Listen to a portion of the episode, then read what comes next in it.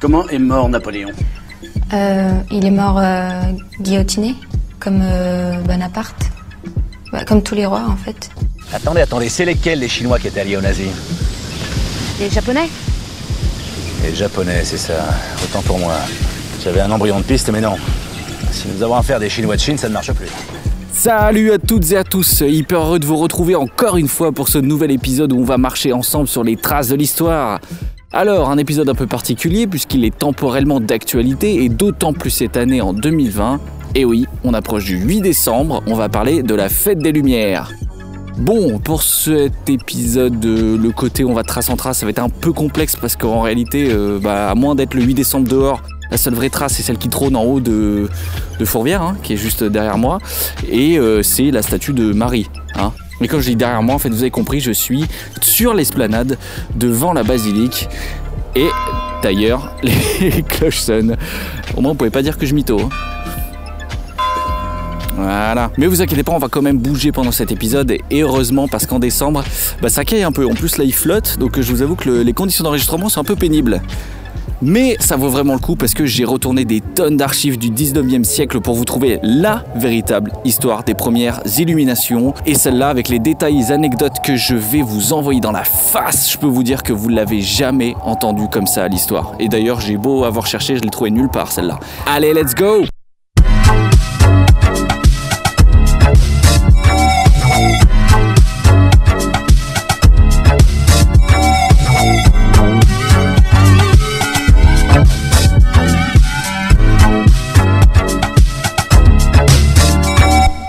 Fête des Lumières, on a tous une anecdote dessus, hein, que ce soit sur la qualité du vin chaud, sur la météo plus ou moins clémente, ou encore sur, euh, bah, je sais pas, le monde fou euh, qu'il y avait euh, à certaines années.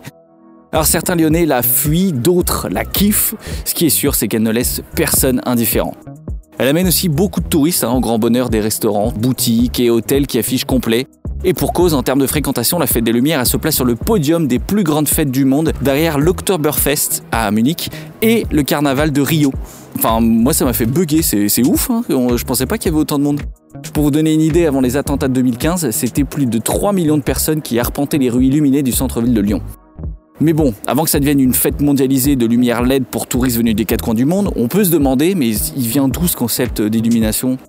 Ce qu'on entend souvent quand on demande aux personnes qui connaissent un peu l'histoire, c'est que la fête des Lumières, c'est pour remercier Marie d'avoir épargné Lyon de la peste. Alors c'est un peu ça, mais pas tout à fait. Alors du coup, c'est quoi les bails? Est-ce que c'est une fête religieuse vu qu'on remercie Marie? Et à quel point c'est une ancienne tradition lyonnaise? Alors pour répondre à toutes ces questions, on va faire un grand bond en arrière dans les temps, direction la Lugdunum antique. Bon, clairement, on va pas se mentir, les origines sont religieuses. Vous le voyez tous les ans affiché en haut de la colline à côté de Fourvière, il y a écrit un grand Merci Marie. Donc ouais, il y a une histoire de Jésus et Marie sa mère. Pour reprendre les bases, on est en 150 après Jésus-Christ et les premiers chrétiens de Lyon commencent à former une petite communauté religieuse au calme, à côté d'autres religions orientales et du panthéon romain classique. Petit arrêt sur cette époque, deux informations ici intéressantes à relever. Donc un, première info intéressante, d'un point de vue d'un romain, d'un gallo romain vivant à Lugdunum, la religion chrétienne, elle vient de loin, elle vient d'Orient. Et ouais, on- ça paraît un peu chelou à dire maintenant, mais elle est née au Proche-Orient. Donc transitant jusqu'en Gaule en passant par la Grèce où elle connaît un relatif succès, c'est un peu le signe d'acceptation, précurseur de son passage en Italie, puis finalement en Gaule et donc euh, à Lyon. C'est une religion étrange, mais attirante, comme l'est d'ailleurs la religion mitraïste, très présente à Lyon aussi, à partir du IIe siècle, ou encore le culte d'Isis, la déesse funéraire égyptienne qui lui aussi, le culte, hein, lui aussi a traversé la Méditerranée pour s'implanter chez nous. Ça paraît chelou hein, de se dire qu'il y avait des cultes égyptiens euh, et d'Anatolie, Proche-Orient jusqu'à Lyon, mais euh, comme je vous l'avais dit, euh, les Romains sont assez cool avec les religions étrangères. Dites-vous, jusqu'au 5e siècle, toutes ces religions orientales, donc dont la religion chrétienne, se concurrencent entre elles, mais surtout elles font de plus en plus d'ombre aux dieux romains, les classiques, du tout début, pour finalement ne garder que la chrétienne à terme. La deuxième info intéressante, si vous avez écouté mon dernier épisode sur le théâtre antique, vous vous souvenez que les Romains ils sont plutôt chill avec les dieux étrangers. Du moment que tu respectes les traditions religieuses romaines, tu peux prier qui tu veux sans problème. C'est pour ça que les chrétiens, au début de leur développement, jusqu'au deuxième siècle après Jésus-Christ, en fait, ils font leur vie. Hein. Ils ont des maisons de prière où ils se regroupent entre eux pour prier le Christ peinard. Personne va les emmerder. En fait, la très grande majorité du temps, on est très loin du cliché que nous a servi et qui montre les chrétiens vivant dans des catacombes sous terre, euh, qui sont persécutés, torturés H24 par les méchants romains. Non, non, ça, euh, vous oubliez, c'était pas du tout ça. Alors, nuance tout de même, hein, les chrétiens, euh, voilà, il faut l'admettre, ils ont quand même passé des sales quarts d'heure à certains moments. Il y a eu en effet des empereurs romains qui ont vu les religions judéennes, donc juives et chrétiennes, d'un mauvais œil et qui ont organisé des grosses sessions de confiscation et de massacres qu'on appellera les grandes persécutions. D'où, entre autres, la légende de Sainte Blandine, jetée au lion à l'amphithéâtre des Trois Gaules en 177. Cette histoire, euh, je vous la garde pour un autre épisode. Mais ça n'a jamais été une tuerie à grande échelle. Ça, il faut le retenir. Et surtout, en fait, ça n'a jamais été une question de croyance. Les Romains imposaient aux chrétiens, comme à tous les autres citoyens, de devoir respecter le culte impérial, ainsi que les traditions locales. Après, tu as le droit de croire et de prier qui tu veux chez toi, il n'y a pas de souci. Dites-vous à l'époque, à son apogée au IIe siècle, l'Empire romain, il va de l'Angleterre au Maroc, des Pays-Bas jusqu'en Arabie Saoudite, en passant par l'Égypte et la Syrie.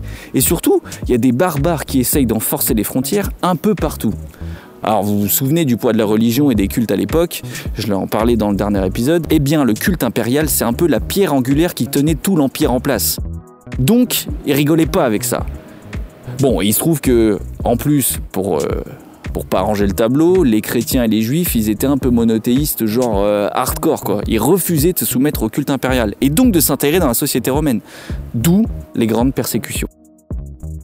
Mais on notera que les chrétiens ont été poursuivis seulement dans certaines régions. Certains ont accepté de se soumettre aux traditions romaines sans résister. Du coup, on est loin du génocide. Et ça, c'est pas moi qui le dis. Hein. Ce sont les textes antiques croisés à l'archéologie moderne qui me permettent de dire ça aujourd'hui, maintenant. Et je termine là-dessus. Parce que s'il avait été question d'un massacre de masse généralisé à l'Empire romain entier, en fait la chrétienté, elle aurait simplement jamais pu devenir la religion officielle de l'Empire quelques décennies plus tard, en l'an 381.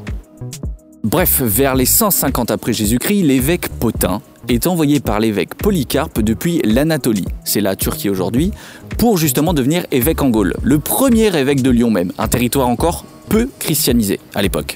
Il débarque donc à Lugdunum dans la foulée, enfin dans la foulée euh, quelques mois plus tard, hein, parce qu'il fallait bon, euh, fallait se la taper la route. Hein. Mais il serait arrivé, ça c'est l'histoire qui le dit, avec une image de Marie auprès de la communauté chrétienne lyonnaise afin d'y prêcher la bonne parole. C'est donc symboliquement et historiquement ce qu'on retiendra comme l'arrivée officielle de Marie à Lyon en 150 après Jésus-Christ.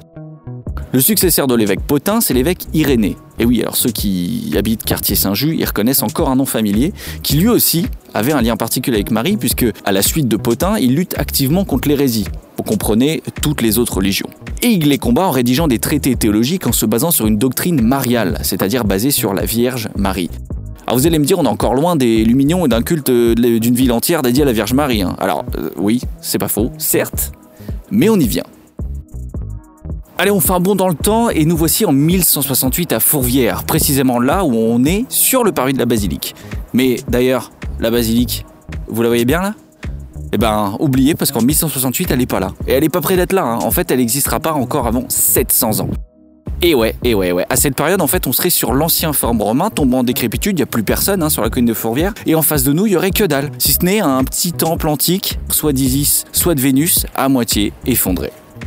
Depuis la chute progressive de l'Empire romain, les Lyonnais qui n'avaient plus d'eau qui venait des aqueducs ont abandonné la colline de Fourvière pour se réfugier en bord de Saône.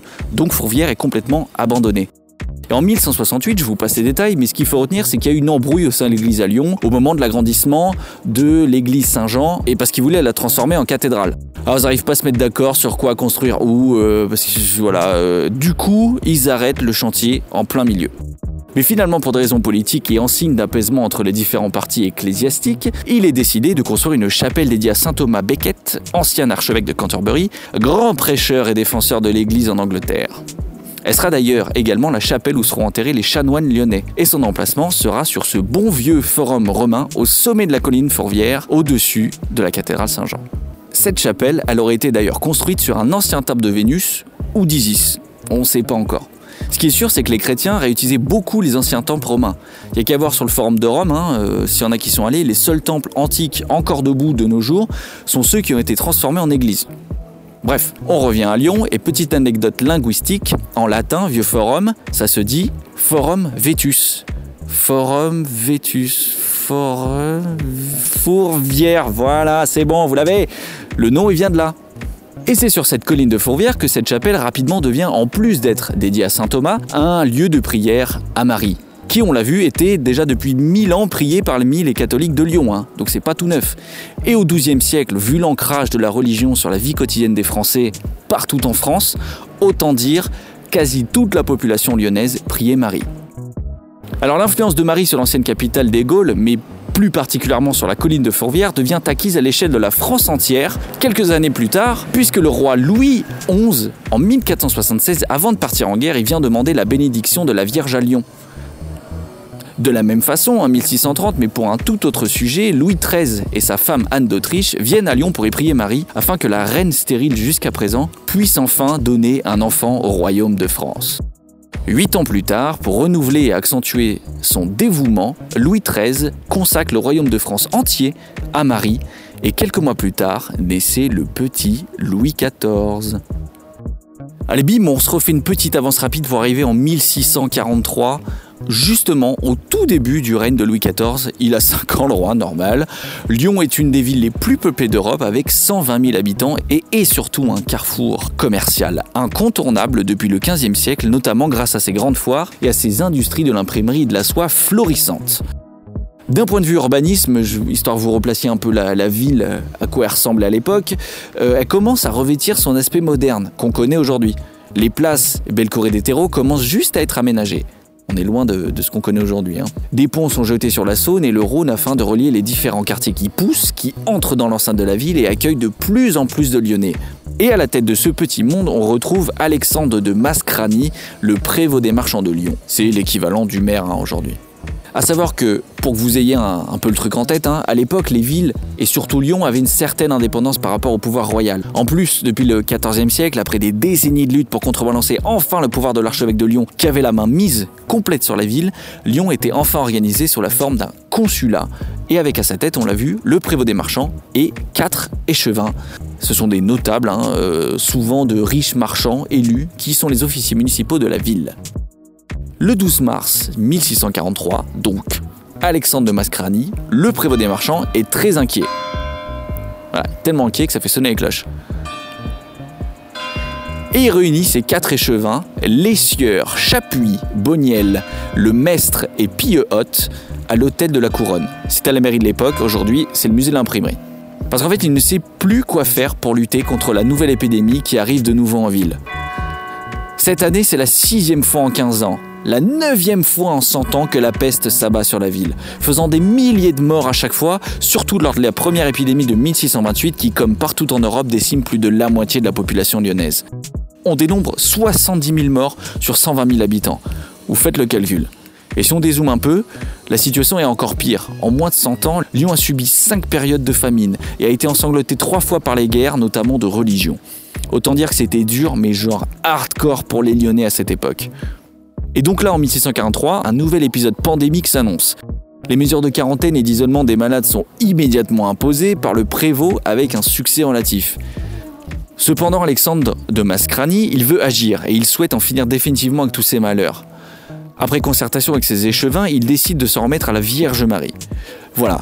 Ouais, à défaut d'avoir des solutions pour lutter efficacement contre la peste, ils veulent surtout redonner du courage et de l'espoir aux Lyonnais qui sont littéralement au bout du Rolls.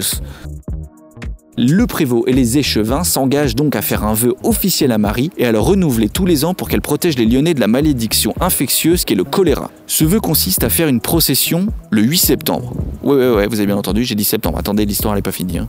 Donc le 8 septembre, jour de la nativité de la Vierge, où toute la ville, à la suite du prévôt, en partant de la cathédrale Saint-Jean, se rendent à la chapelle de Fourvière pour y ouïr une messe, y effectuer prière et dévotion et y déposer en hommage et reconnaissance l'équivalent de sept livres de cire en cierge blanc, ainsi qu'un écu en or en plein soleil, et ce pour disposer Marie à recevoir en sa protection particulière la ville de Lyon.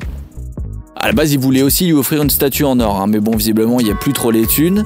Hein, on l'a vu, c'était un peu la dèche à l'époque. Du coup, ils sont partis sur un écu. Plus petit, ça passe.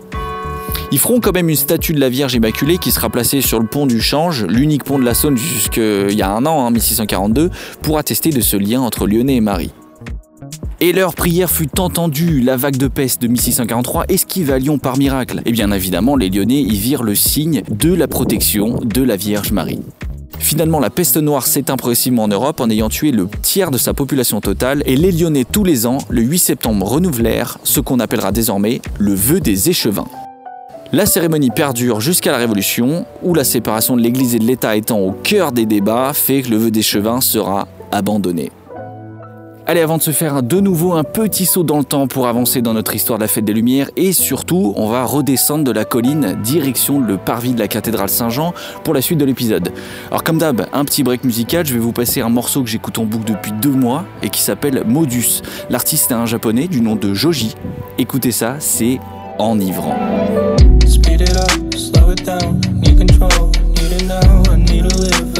Times. I cannot stop, I cannot cry I will not fret, I will not die. I am a machine, I stay alive. Sometimes I think, sometimes I think, sometimes I think, sometimes I think. I got no aim, a million rounds There's nothing real, a hundred pounds of heavy steel It feels so loud, tied to my chest It feels so loud, I'll take a peek Do I cross the peaks, this cross is needed I'm quite unique, but I'd like to be, but I'd like to be. And I hope this is the hardest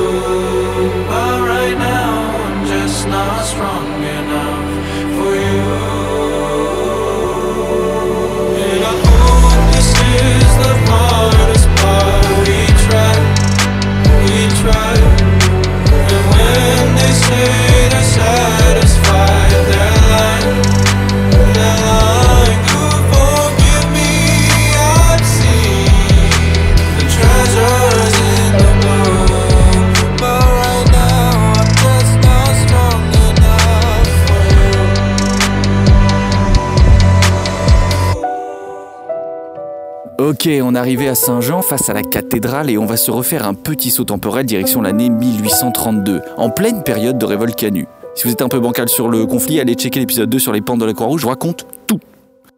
Bref, Lyon est sous pression. L'année dernière, en 1831, les ouvriers et ouvrières de la soie se sont soulevés en masse et ont pris le contrôle de la ville afin d'obtenir un tarif minimum et enfin pouvoir travailler décemment. C'était toute l'origine du conflit. Mais le résultat est qu'après une dure répression ordonnée par le gouvernement de Paris et de son chef Casimir Perrier, depuis, la ville de Lyon est étroitement surveillée par la police pour empêcher tout nouveau soulèvement populaire. Et la rémunération des canuts, elle, n'a pas bougé d'un pouce. Seulement, une nouvelle épidémie apparaît en France qu'on appelle le choléra asiatique. Venu d'Inde, il touche durement les grandes villes européennes et notamment en France. Hein. Il fait 19 000 morts à Marseille, quasi autant à Paris, emportant même le président du Conseil Casimir Perrier. Cependant, à Lyon, ville de grands médecins et rompue aux techniques d'isolement lors des épidémies, la conjugaison des mesures d'hygiène hyper strictes et des mesures de sécurité anti-révolte canue interdisent les regroupements et fait que le choléra épargne la capitale des Gaules. Encore un miracle, les Lyonnais, très croyants dans leur majorité, y voient le signe de la protection mariale de la Vierge Marie et réclament ainsi de nouveau la cérémonie du vœu des échevins afin de remercier leur protectrice. Et eh oui, parce qu'il est annulé depuis la Révolution, souvenez-vous. Quelques années plus tard, en 1848, le printemps des peuples éclate en Europe. Un énorme soulèvement populaire et républicain qui, parti de Paris, enflammera les grandes villes d'Europe où la condition des populations précaires devient insupportable. En France, on peut appeler ça clairement la troisième révolution, hein, et qui amènera la proclamation de la deuxième république. À Lyon, ville croyante et massivement ouvrière, évidemment, les canuts engagés se soulèvent et prennent le contrôle de la ville en instituant un gouvernement républicain provisoire. À cette époque, l'archevêque et cardinal de Lyon, c'est monsieur, on va même l'appeler Monseigneur Bonald. Et chose suffisamment rare pour être notée, il se rallie volontiers aux républicains, disant même que la misère ouvrière grandissante est causée par les structures économiques de la grande industrie, et il soutient même la toute nouvelle devise française liberté, égalité, fraternité. Il l'estime d'ailleurs euh, hyper cohérente avec les valeurs de l'Église. Hein et en rupture assez nette avec ses prédécesseurs et la grande majorité de ses collègues des autres villes, le cardinal Bonald y soutient ouvertement la cause ouvrière. Et ce, depuis sa nomination à l'archevêché de Lyon. Hein. Je vais vous lire un passage de sa lettre qu'il a écrit pour sa prise de poste, donc dès le début, hein, où il s'adresse justement aux riches fabricants de la soie. Vous allez voir, ça donne le ton et c'est sans équivoque. Aimez comme des enfants et des frères ces hommes qui supportent le poids du jour.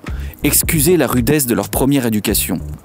Allégez par vos paroles douces, par l'aménité de votre accueil et par les encouragements de la générosité le fardeau d'un travail pénible. Il nous est consolant de penser que les jeunes enfants qui peuplent vos ateliers trouvent en chacun de vous un père qui ménage leur force avec tendresse, veille sur leur innocence avec sollicitude, leur distribue la tâche journalière avec cette prudence qui tient compte de l'âge et de la santé, et non point avec cette cupidité barbare qui ailleurs pour quelques lambeaux d'étoffe fauche impitoyablement ces jeunes plantes quand à peine elles commencent à s'ouvrir à la vie. Ce n'est pas vous qui les avilissez jusqu'à n'en voir en eux que les rouages d'une machine qui fonctionne. À ceux qui n'auraient pas la foi, nous dirions que ce sont là les conseils de la philanthropie, mais vous, qui êtes chrétiens, nous vous dirons donc que ce sont là les enseignements de l'Évangile. Bam, ça plante le décor. Et tout le long de son office à la tête de l'église de Lyon, il soutiendra la cause des miséreux, des ouvriers et plus généralement du peuple lyonnais contre le capitalisme industriel. Il s'engagera notamment dans un combat de longue haleine pour défendre le repos dominical, qui était très loin d'être observé, hein, allant même jusqu'à comparer les ouvriers de la soie aux esclaves de l'Antiquité, et ainsi essayer de faire réaliser aux riches catholiques exploitant les canuts les conditions épouvantables qui leur sont imposées. Il écrira même ces mots L'ouvrier n'est-il pour vous, chrétiens, que ce que l'esclave était pour le paganisme, une chose, et non pas une personne? Et là, le cardinal, il a mic drop. Enfin, plume drop. Enfin, il a drop un truc, quoi. Malgré l'abandon du vœu des échevins depuis la Révolution, Marie a toujours été priée dans de nombreuses chapelles et églises lyonnaises. Durant les décennies passées, la ville s'est d'ailleurs parée des fameuses Madones. Ces statues représentant la Vierge Marie qu'on retrouve à de nombreux coins de rue et qui sont toujours présentes aujourd'hui là. Hein. Suffit de lever le nez pour les apercevoir veillant sur les passants depuis leur niche. Et c'est dans cette continuité de ce mouvement progressiste de l'Église à Lyon initié par le cardinal Bonald, et aussi pour réofficialiser le culte marial lyonnais, qu'il réinstaure le 21 novembre 1848 l'ancienne tradition du vœu des échevins, qui aura lieu de nouveau annuellement à compter du 8 septembre de l'année prochaine, 1849. Je rappelle, le 8 septembre, jour de la nativité de la Vierge Marie. Le problème, c'est qu'en 1643, c'était le prévôt des marchands et ses échevins, hein, c'est dans le nom du vœu, que c'était des notables de la ville qui présidaient la cérémonie et faisaient le vœu, et non pas un membre du clergé. Mais depuis, il y a eu plusieurs révolutions et le lien entre l'Église et l'État s'est, dirons-nous, distendu. Du coup, le maire de Lyon de l'époque, parce que maintenant c'est plus un prévôt, c'est un maire, il souhaite pas être associé à cette cérémonie considérée comme religieuse.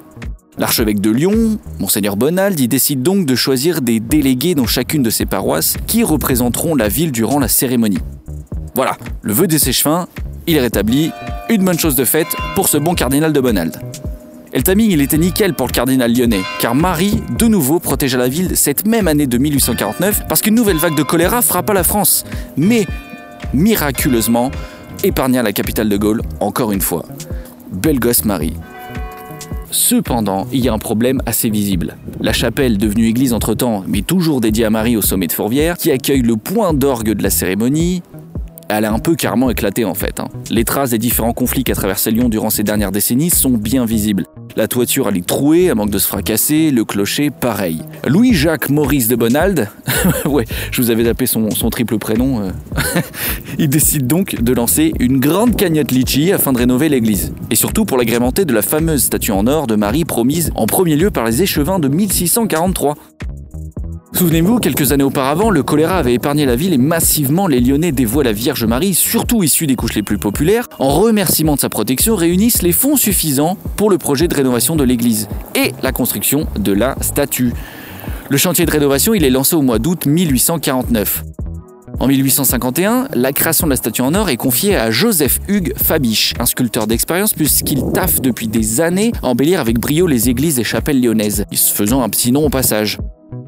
L'été 1852, le cardinal Bonnal commence les préparatifs pour l'inauguration de la statue dorée, en imaginant pour le 8 septembre prochain une procession mythique, avec une journée pour le vœu des échevins, ainsi qu'une belle fête populaire avec des feux d'artifice, le soir dédié à la Vierge Marie et à sa nouvelle statue. Problème Et ouais, parce que sinon c'est pas drôle. Le 22 août, la Saône déborde largement de son lit et inonde tous les quais. Évidemment, ça inonde l'atelier de Fabiche, hein, qui se trouve dans l'incapacité de livrer la statue en temps et en heure. Bon, vu que la Saône n'y met pas du sien, on décale l'inauguration du 8 septembre au 8 décembre. Et ça colle parce que c'est euh, le jour de l'Immaculée Conception de la Vierge. Ça reste une fête dédiée à Marie, ça va. En plus, c'est une date en 8 aussi, ça fera écho au 8 septembre. Donc ça va le faire aussi. Le cardinal Bonal, il est content. Fabiche y termine sa statue tranquillou et on arrive le jour du 8 décembre 1852. Tout va bien, fait grand soleil le midi, on est au milieu de la place Saint-Jean, exactement là où on est là. On est hyper bien placé d'ailleurs pour regarder le début de la cérémonie. On peut même monter sur les marches de la fontaine, là où je suis. Et là où il y a un vent de glacé qui me gèle les mains. Et on est bien placé pour regarder le début de la cérémonie du vœu des échevins. La statue, elle est déjà en place au sommet du clocher de l'église, là où à Fourvière, mais elle est couverte d'un grand drap. On va la dévoiler plus tard. L'archevêque de Lyon, Monseigneur Bonnal, bien sûr, les délégués des paroisses lyonnaises, tous les représentants des différents groupes cléricaux et Monsieur Fabiche, le sculpteur évidemment, sont présents. À savoir que Fabiche en est le dessinateur, mais on va aussi rendre à César ce qui est à César. Les fondeurs et exécuteurs de la statue s'appelaient Monsieur Guerpillon, Monsieur Lanfray et Monsieur Beau. Tout ce petit monde entame avec difficulté l'ascension vers Fauvière.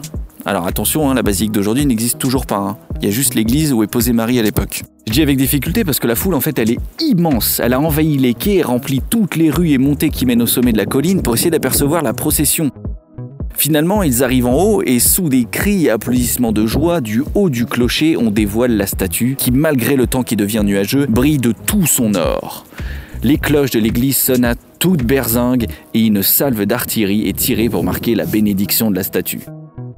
Bon, parce qu'on dirait peut-être pas comme ça, je vais vous donner ses mensurations à la statue, parce que là on la voit, euh, si on se retourne, on la voit, euh, elle n'a pas l'air hyper grande, mais elle fait quand même 5,60 m de haut, toute de bronze doré, de la meilleure qualité, et possède à sa base des inscriptions gravées. D'ailleurs, je vais vous en lire quelques-unes, vous allez voir, parce que vous pourrez jamais les lire, hein, on peut pas monter là-haut. Alors, il y a écrit sur une face Ô Marie, Mère de Dieu, cette ville est à vous, protégez-la. L'autre côté, il y a écrit un autre truc, c'est écrit le 16 mars 1643, la peste sévissait à Lyon, le corps consulaire mit la ville sous la garde de la Sainte Vierge et le fléau cessa. Il y a autre, sur une autre face, c'est aussi écrit Son Éminence, le cardinal de Monalde, archevêque de Lyon, a renouvelé le 21 novembre 1848 la consécration de la ville à la Sainte Vierge. Bon, il y en a d'autres, mais en gros, en 8 inscriptions de 3 lignes, il résume tout l'épisode des podcasts. c'est vrai que ça aurait été plus simple de le faire comme ça. Mais c'est moins drôle, on n'a pas l'histoire. Allez, avant de poursuivre cette journée légendaire du 8 décembre 1852, je vais vous passer un petit son pour se mettre dans le mood de la procession. Pareil, c'est comme la première musique de tout à l'heure, je l'écoute au moins une fois par jour depuis deux mois, c'est hallucinant, elle s'appelle Dream Getaway. Euh, l'artiste est Maximum Love. Attention, aïe aïe aïe aïe, accrochez-vous, c'est très très très bien.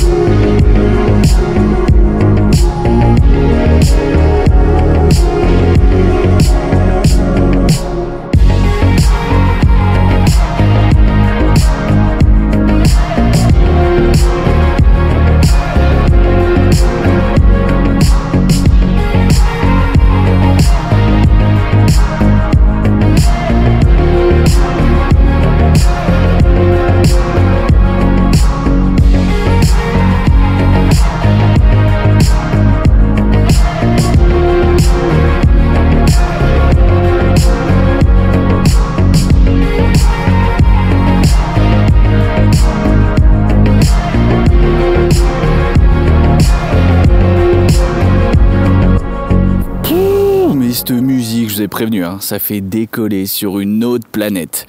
Allez, de retour sur le plancher des Lyonnais. On est début d'après-midi, le 8 décembre 1852. Vous vous souvenez, la cérémonie du vœu des échevins a eu lieu le midi.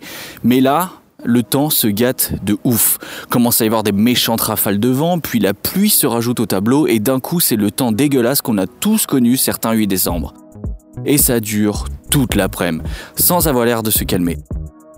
Du coup, l'autorité ecclésiastique qui avait prévu le soir d'éclairer la statue dorée avec des feux de Bengale et d'illuminer d'ailleurs les principaux édifices religieux de la ville, se résigne à contre-coeur à devoir annuler et reporter les festivités du soir au dimanche, le 12 décembre. Coup dur quand même. Quand ça veut pas, ça veut pas. Cependant, le vicaire général, l'abbé Barou, fait passer aux quelques habitants des maisons qui entourent l'église de Fourvière une consigne très spéciale qui va tout changer. Les Lyonnais lisent donc dans les éditions du soir des journaux que s'ils ne voient pas avant 18 heures d'illumination venant des habitations autour de l'église de Fourvière, c'est que les festivités sont officiellement reportées au dimanche. Alors le soir s'approche, et malheureusement toujours ce temps de cochon. 17 heures passent, la nuit tombe, et pas de signal sur la colline de Fourvière. L'abbé Barou et le cardinal Bonald avaient déjà ordonné aux ouvriers installant les illuminations de tout remballer. Hein, euh, de toute façon, il faisait tellement moche, ils pouvaient, les ouvriers pouvaient, arrivaient même pas à installer les trucs. Puis finalement, vers 18h, soudainement, par on ne sait quel phénomène, le ciel découvre une nuit claire sans nuages, les étoiles brillant de toute leur force. Et immédiatement, alors que l'ordre d'annulation et de report avait été officiellement prononcé, la colline de Fourvière se met à s'illuminer. Toutes les fenêtres, tous les balcons se retrouvent bardés de bougies et de luminions en tout genre. Les Lyonnais qui avaient les yeux rivés sur la colline, hein, littéralement, la voyant s'enflammer, de joie commencent à répondre à l'appel flamboyant et des quartiers entiers s'embrasent aux quatre coins de Lyon. Honnêtement, je pourrais vous décrire cette soirée magique avec 168 ans de décalage, mais vraiment, hein, je pense que rien ne vaut l'excitation du moment. Je vous propose donc de vous mettre dans la peau de Monsieur Blanchon qui était là lors de cette soirée légendaire du 8 décembre 1852.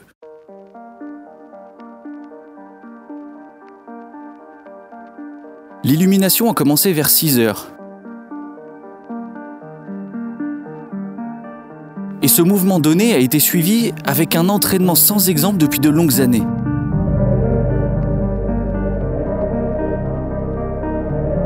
À 7 heures, elle se développait sur tous les points.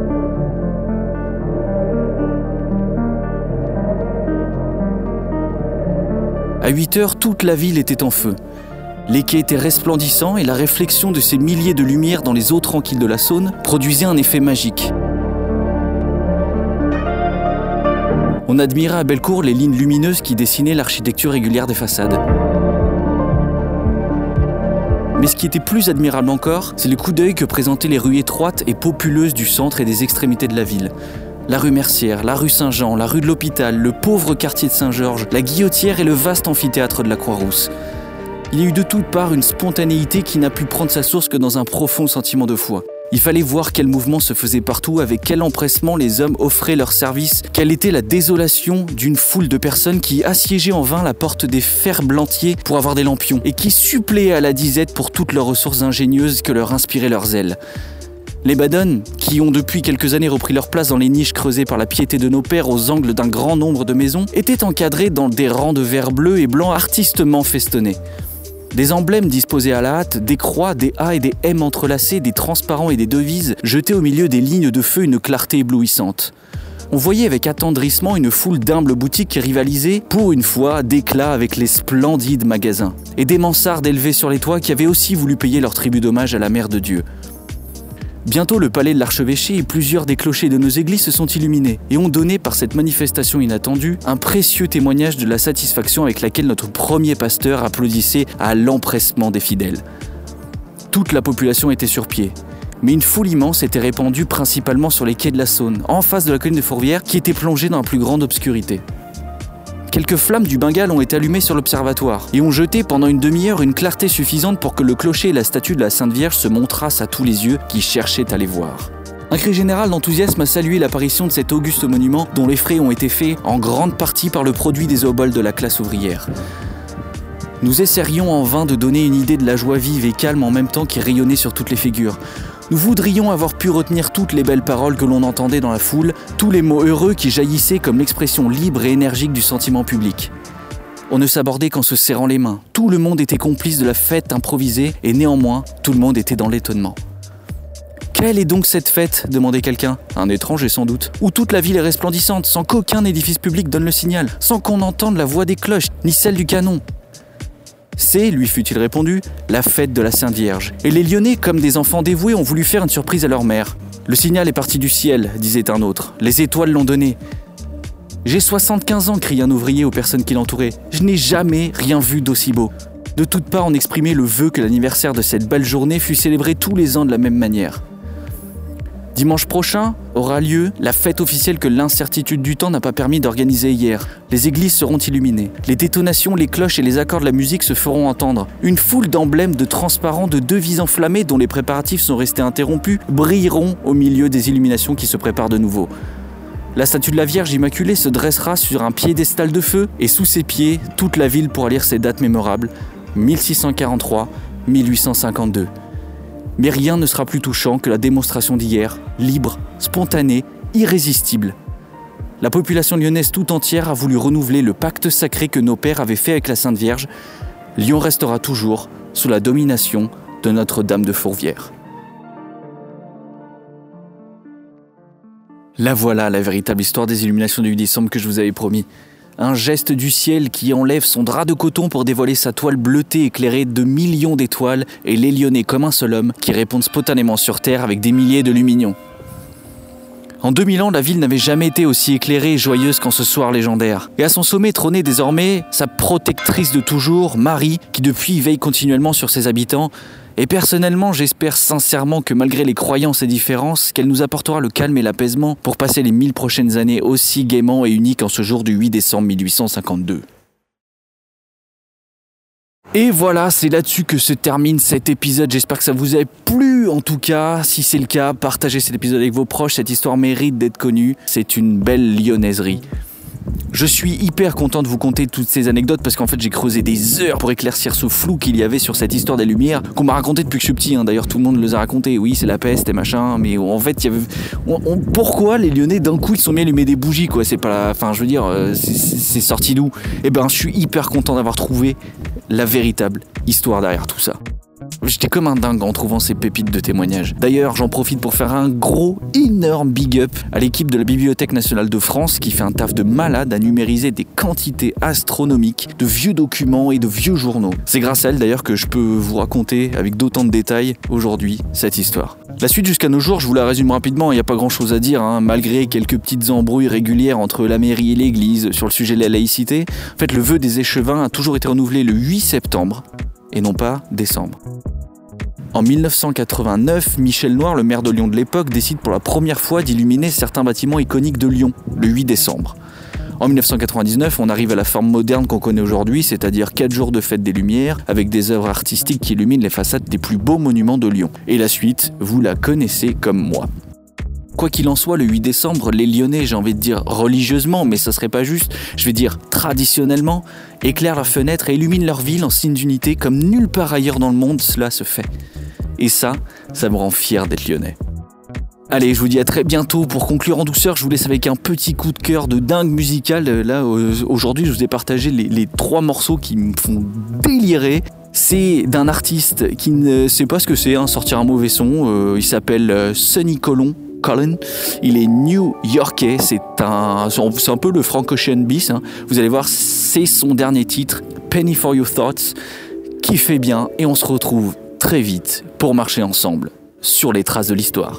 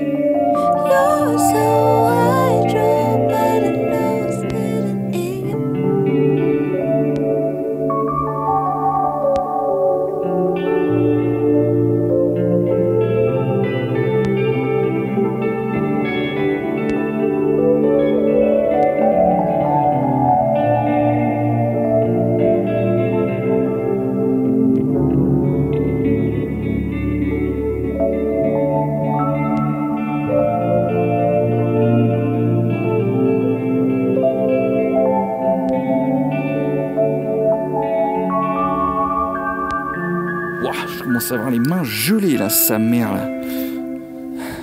Sa mère, euh, je parle pas de Marie, hein.